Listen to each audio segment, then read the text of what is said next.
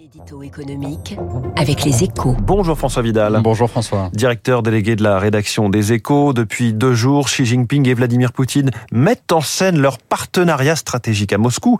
Un soutien de poids, François, euh, pour le maître du Kremlin.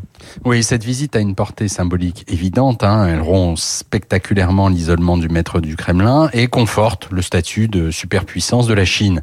C'est un pied de nez adressé aux Occidentaux et à leurs sanctions contre la Russie et son économie. Mais il ne faut pas pour autant surinterpréter les démonstrations de, je cite, l'amitié infinie proclamée entre les deux pays.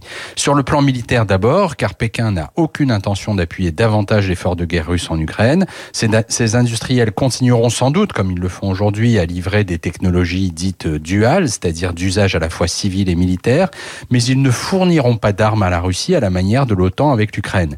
La Chine risquerait d'écorner son image de puissance responsable attachée à la stabilité géopolitique et ses entreprises de subir à leur tour des sanctions de la part des Occidentaux. Donc partenaires, mais pas alliés, si je vous comprends bien. Exactement. Hein. Et même sur le partenariat, les deux pays ne sont pas sur un pied d'égalité.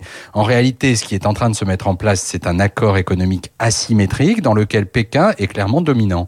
Pour financer son effort de guerre, Moscou a désespérément besoin de trouver de nouveaux acheteurs pour son gaz et son pétrole, dont il exportait les deux tiers vers l'Occident jusque début 2022.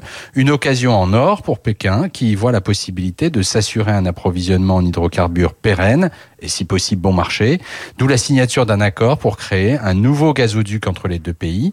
Mais la Chine n'ira pas beaucoup plus loin d'un point de vue commercial, car il ne faut pas oublier que l'Europe, les États-Unis et le Japon pèsent collectivement 13 fois plus lourd que la Russie dans la balance commerciale chinoise et qu'il ne faudrait pas se mettre à dos des clients essentiels. Merci François Vidal, la une de votre journal Les Échos ce matin euh, avec le MEDEF, mais aussi donc avec Pékin et Moscou qui mettent en scène leur entente. Il est 7h13. Dans un instant, les stars de l'écho.